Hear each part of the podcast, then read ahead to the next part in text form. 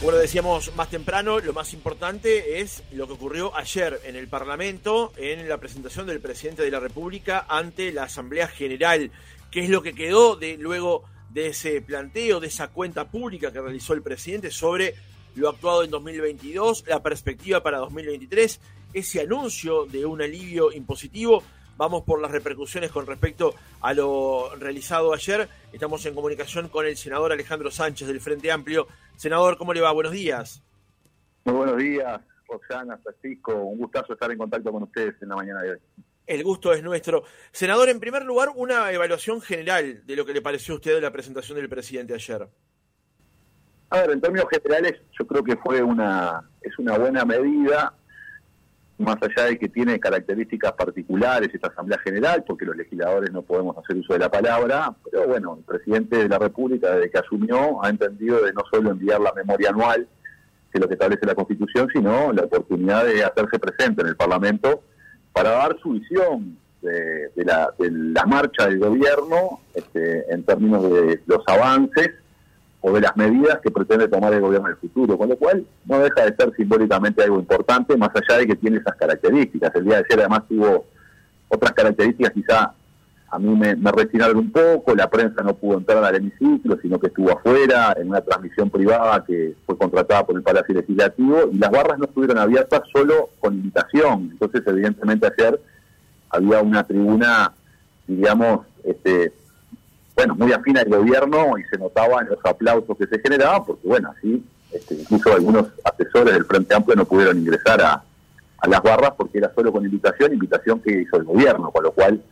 básicamente invitó a sus militantes, ¿no? Era lo que teníamos que hacer en la barra. Pero más allá de eso, me parece que es saludable. El gobierno, o el presidente de la República, hizo un repaso de algunas de las medidas que está impulsando el gobierno, eh, una defensa muy fuerte de las dos reformas que está impulsando el gobierno, tanto de la seguridad social como de la educación, que bueno, por el momento el debate de la seguridad social está discutiéndose en la Cámara de Diputados y el de la educación está comenzando. El gobierno defendió la idea que tiene de que eso va a ser un cambio positivo, veremos qué es lo que sucede en la realidad concreta, más allá de las intenciones o, de las propuestas. Nosotros hemos sido críticos con alguna de ellas, en el sentido de que no, no vemos grandes beneficios para las mayorías nacionales, pero hizo su recorte. El gobierno, como cualquier político hace, tratando de jerarquizar este, lo que entendió como grandes avances, aunque desde mi punto de vista no, son tales. Pero bueno, es parte de los matices que tenemos con respecto a la marcha del gobierno. Senador, usted ayer ni bien terminó el discurso del presidente, escribió en su cuenta de Twitter, escucho al presidente y parece que viviéramos en países distintos. El Uruguay cambió para peor y no hay discurso que pueda ocultarlo. Usted hablaba justamente del recorte, justamente de lo que plantea el presidente versus lo que ustedes ven. ¿Dónde advierte las principales diferencias? Bueno, las ausencias que ayer tuvo el discurso del presidente sobre un balance del año 2022, ¿verdad? Este, el año 2022 tenemos que 21.000 niños cayeron en la pobreza, 60.000 personas también cayeron en la pobreza, un aumento, una triplicación de la gente que vive en situación de calle que vemos los uruguayos todos los días, ¿no? Este, particularmente los que vivimos en Montevideo, que lo vemos como una situación bastante grave y preocupante, que pasaron de 2.800 la, la gente en situación de calle a 6.600, ¿no? Eso habla a las claras de una situación donde los sectores más vulnerables y los más pobres han pasado por una situación bastante difícil, que podemos resumirla en una caída de los ingresos de los uruguayos y de su poder de compra, y un incremento del costo de vida del Uruguay que la gente cuando abre la heladera se da cuenta todos los días. Eso en el relato del gobierno no estuvo presente, en el del presidente no estuvo presente, sí jerarquizó otros aspectos, por supuesto, de las medidas que se llevaron adelante, o enumeró algunos avances muy parciales en términos de políticas importantes. Es decir, nos dijo que en el caso de la educación se pasaron de 12 a 29 centros María Espino, lo cual es muy bueno, pero dista muchísimo de los 135 liceos modelos que se anunciaron en la campaña electoral. Volvió a anunciar el presidente algo que había estado en el discurso pasado del año anterior, que son los 480 millones de dólares para las políticas en asentamientos, y enumeró algunos departamentos en los cuales estaría comenzando en el mes de diciembre, todavía no están las licitaciones abiertas, así que bueno, es bastante dudoso de que se pueda alcanzar las 50.000 viviendas que estaban planteadas por parte del gobierno para llevar adelante. Entonces, naturalmente, cuando uno mira en términos de avances han existido algunos avances en estas áreas, ¿no? Pasar de 12 a 29, por supuesto que es importante en términos de María Espínola y que se empiecen a desarrollar, casi pasaba la mitad del gobierno, algunos de los proyectos de, vivienda también. El tema es que distan muchísimo de los compromisos asumidos por el gobierno. Senador, el presidente ayer hizo mención a, un par de asuntos que tenían un componente político, digamos, ¿no? Uno de ellos, a juicio de quien habla, fue lo que mencionó sobre la ley de urgente consideración y en particular cuando hizo mención a que aquello que planteaban la campaña del sí no se concretó ni antes del referéndum ni después del referéndum. ¿Cómo vio ese episodio en particular? presidente lo que hace es una defensa casi de campaña electoral, la ley de urgente consideración de lo que fue el debate sobre el referéndum,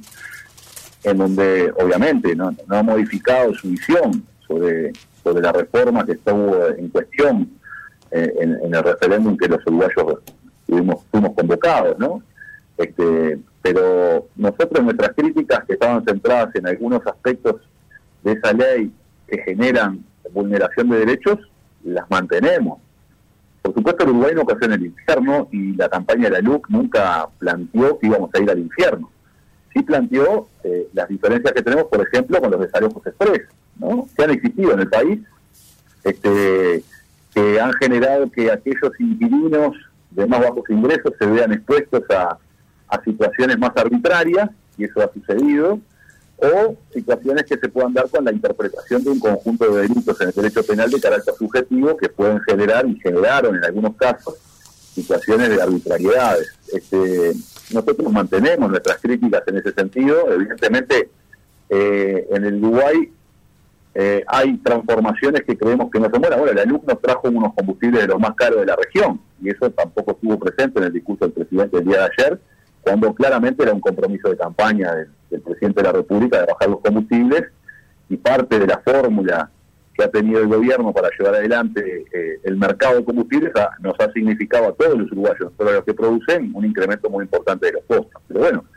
es parte de la defensa que ha hecho el gobierno hasta ahora de sus medidas y parte de la realidad es que muchas de esas medidas no han contribuido a dar mayores derechos a los uruguayos, sino al contrario. Ah, senador, quiero hacer un, detenimiento mínimo con respecto a lo que usted manifestó con respecto al tema de desalojos, porque días pasados entrevistamos en este programa a la presidenta de la Cámara Inmobiliaria del Uruguay, donde ella mencionaba, eh, él, ella y él, pues también estuvo el vicepresidente, de que los contratos en el marco de esta ley de urgente consideración, de este nuevo instrumento, fueron mínimos y los desalojos ínfimos. Eh, eh, y con respecto al tema de los combustibles que usted manejaba recién, también, si bien es cierto que el nuevo mecanismo se plantea en base a la ley de urgente consideración,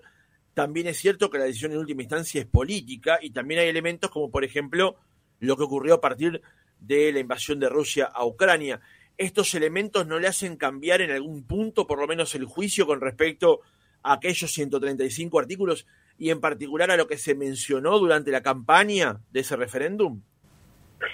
dos, dos aspectos a, saltar. El primero de ellos, nosotros nos opusimos a la creación del sistema de desalojos express. Por supuesto que el sistema de alquileres en Uruguay tiene una diversidad de contratos y los, y los contratos que se han firmado al amparo de la LUC son pocos, eso es verdad, pero para las personas que tuvieron no tuvieron más remedio que firmar esos contratos, seguramente es una vulneración importante en términos de su derecho a la permanencia en la vivienda, por la situación de que viven con el Jesús en la boca, en términos de que los contratos son más breves y con cláusulas más leoninas. Entonces, eh, a ver, que uno se pare en contra de que se cree un nueva, una nueva modalidad de contratación en donde el inquilino pierde muchos derechos, nosotros nos mantenemos, independientemente de cuál sea el volumen de contratos que se hayan realizado. Porque para los poquitos que hicieron esos contratos, son contratos en donde han perdido derechos con respecto a la legislación que existía. Evidentemente hay muchos contratos que siguen rigiéndose por la ley de alquileres en general y esas situaciones se mantienen estables naturalmente porque no, no han cambiado las condiciones, pero para los que firmaron han cambiado, aunque sí sean pocos, este, porque lo que uno está cuestionando es la existencia de ese modelo de contrato y no que ese contrato se generalizara. De hecho, en el debate de la LUCA ha quedado claro que nosotros, y yo particularmente participé de muchos debates en donde nuestra crítica es a la creación de una nueva modalidad. Y no estamos diciendo que esa modalidad iba a ser la general del Uruguay, sino que a los uruguayos a que le aplicaron esas, esas modalidades, han perdido muchos derechos en términos de la permanencia en la vivienda y a las condiciones de estabilidad. Con respecto a lo de los combustibles, es cierto que hay un conjunto de variables en el mundo, porque somos tomadores de precios y eso se da en situaciones diversas, la, la, guerra de Rusia y Ucrania o las decisiones que puedan tomar los países de la OPEP tienen una incidencia relevante en lo que pasa en Uruguay. Lo cierto es que ha generado un marco de inestabilidad,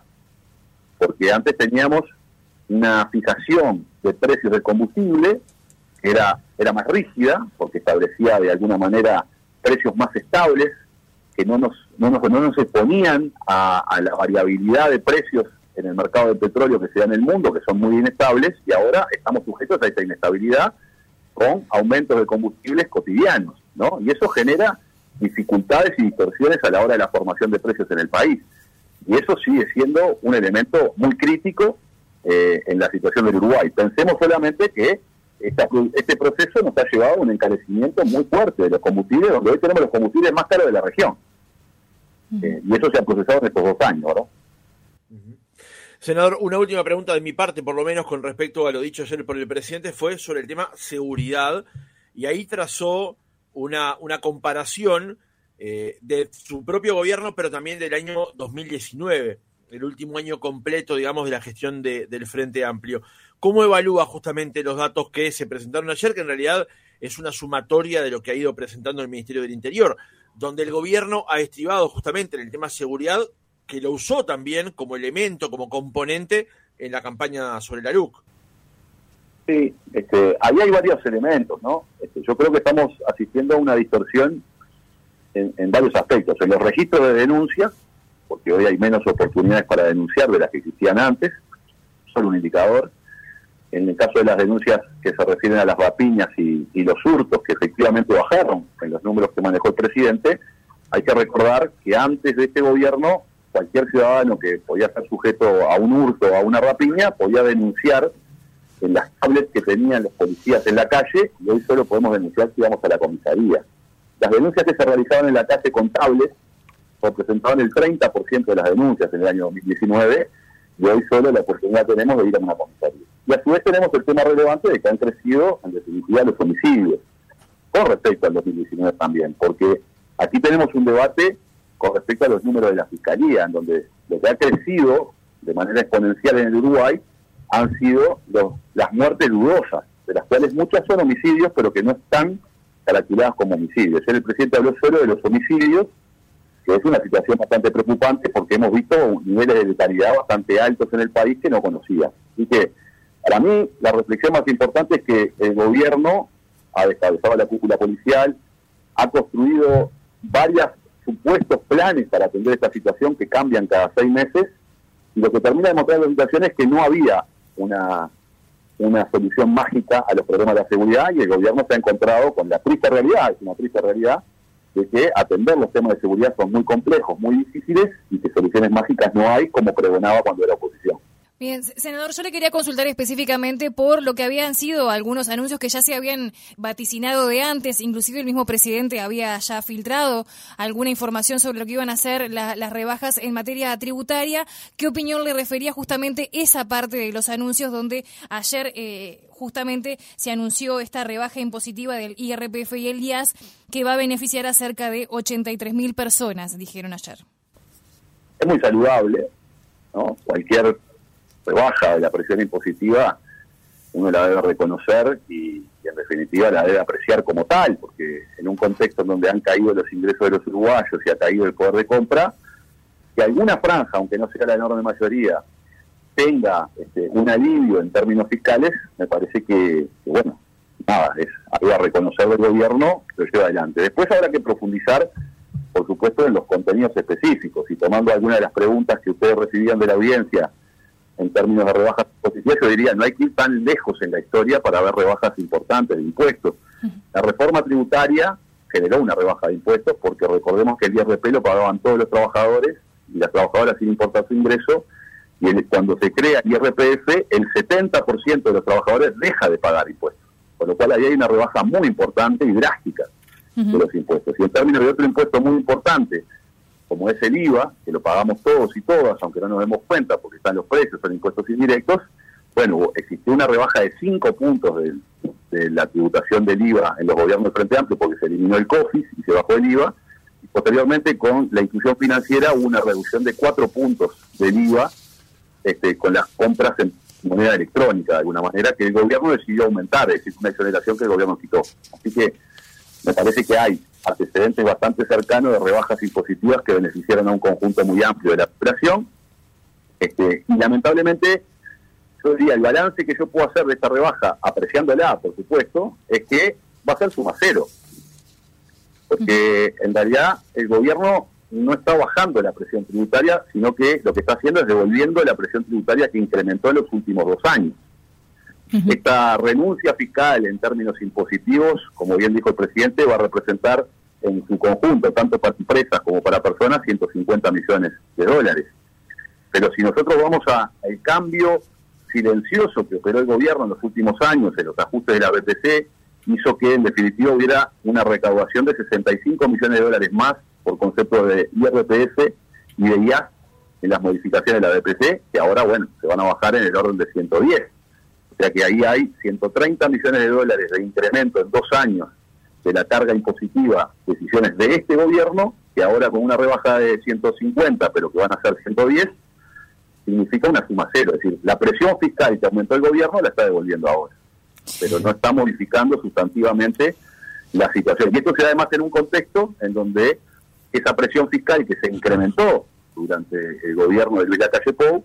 se hizo en un contexto de caída de salarios y de jubilaciones, con lo cual hacía más oneroso cumplir con las obligaciones tributarias. Con lo cual, lo que está haciendo el gobierno ahora, que intenta presentar con bombos y platillos como una verdadera rebaja del IRPF, no es otra cosa que devolver el incremento de la presión que el mismo gobierno tomó y decidió en los últimos dos años. Bien, senadora, le, quería consultar también porque sobre casi el final el presidente también habló de algunas cosas y algunos puntos de, sobre lo que ha sido la política exterior en materia internacional y allí mencionó, por ejemplo, la relación eh, con Brasil, la firma del acuerdo por las zonas francas, también se refirió al TLC con China y a la adhesión de,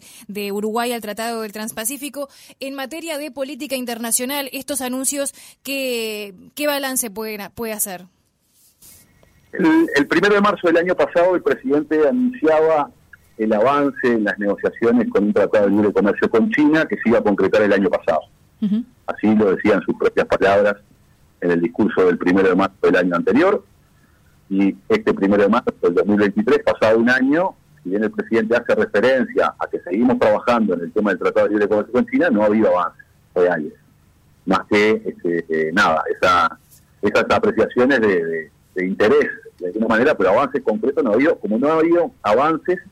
en el acceso a los mercados en productos relevantes. Ayer el presidente nos hablaba de acceder a algunos mercados con nueces pecan y algunos otros mercados, pero en términos de la canasta exportadora del Uruguay, este, en términos relevantes, no hemos avanzado absolutamente nada y ahora tenemos un problema que ayer estuvo ausente en el discurso del presidente, que es el atraso cambiario, que nos está dejando sector exportador con dificultades de competitividad muy serias y relevantes y nos puede poner en cuestión, este, bueno, de alguna manera las posibilidades reales de inserción del país en el mundo. Sobre los acuerdos con Brasil me parece que son muy interesantes, creo que Lula eh, en el marco de una mirada estratégica sobre la región le ha tendido una mano al gobierno y creo que eso es extremadamente relevante porque recordemos que el año 2022 significó un año de mucho discurso virulento por parte del gobierno, pero de pocas concreciones. Nos peleamos con todos en la región.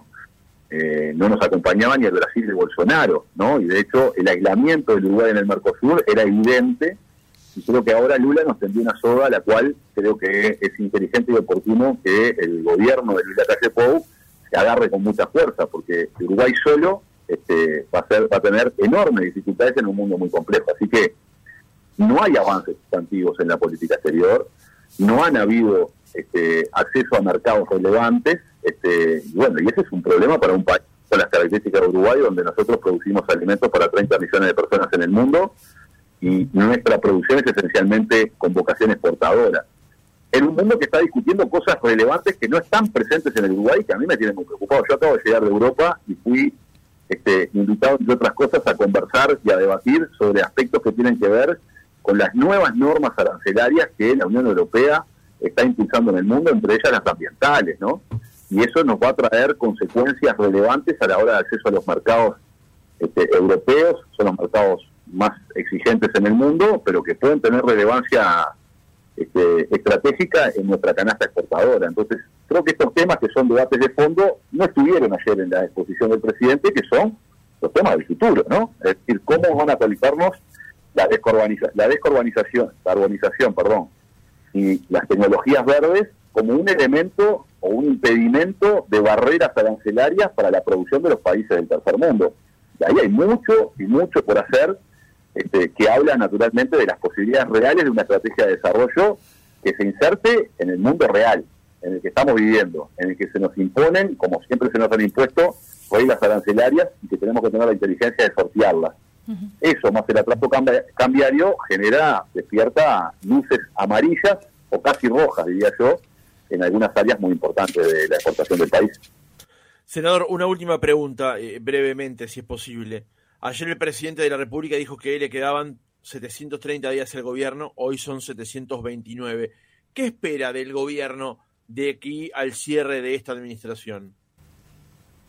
Yo creo que todo lo que, lo que esperamos todos, no es solo lo que esperamos nosotros, los frente amplistas,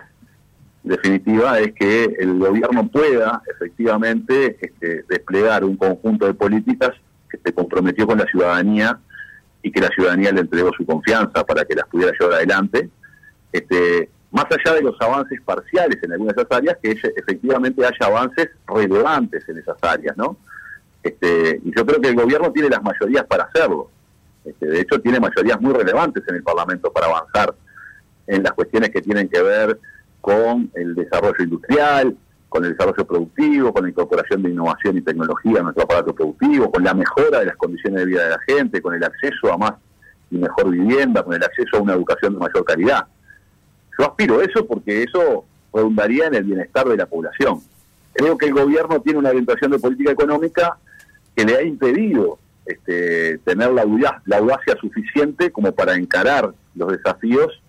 en términos de que haya una distribución más equitativa. El Uruguay ha crecido, pero no está repartiendo. Y ese es el verdadero problema que tiene el uruguayo de a pie, porque parte del crecimiento económico que estamos viendo no se está repartiendo de manera más equitativa, sino por el contrario, se está concentrando en pocas manos. Creo que ese es un escollo muy grande, pero es un escollo ideológico de gobierno en todo caso, que ha tenido en ese sentido una actitud muy dogmática este, a la hora de pensar las políticas económicas. Pero bueno, ojalá que el gobierno pueda cumplir con su compromiso porque eso sería bueno en términos de bienestar para la gente. No viene siendo la norma en estos casi 60% de la gestión del gobierno, más bien ha sido lo contrario. Eh, las políticas implementadas han beneficiado muy pocos uruguayos y particularmente no ha atendido situaciones muy graves que están sucediendo en el país. Esperemos que el gobierno corrija este, su política. Alejandro Sánchez, senador del Frente Amplio MPP, gracias por haber estado otra mañana con nosotros. No, es un gusto como siempre y bueno, les mando un fuerte abrazo a ustedes y por intermedio de ustedes a la audiencia.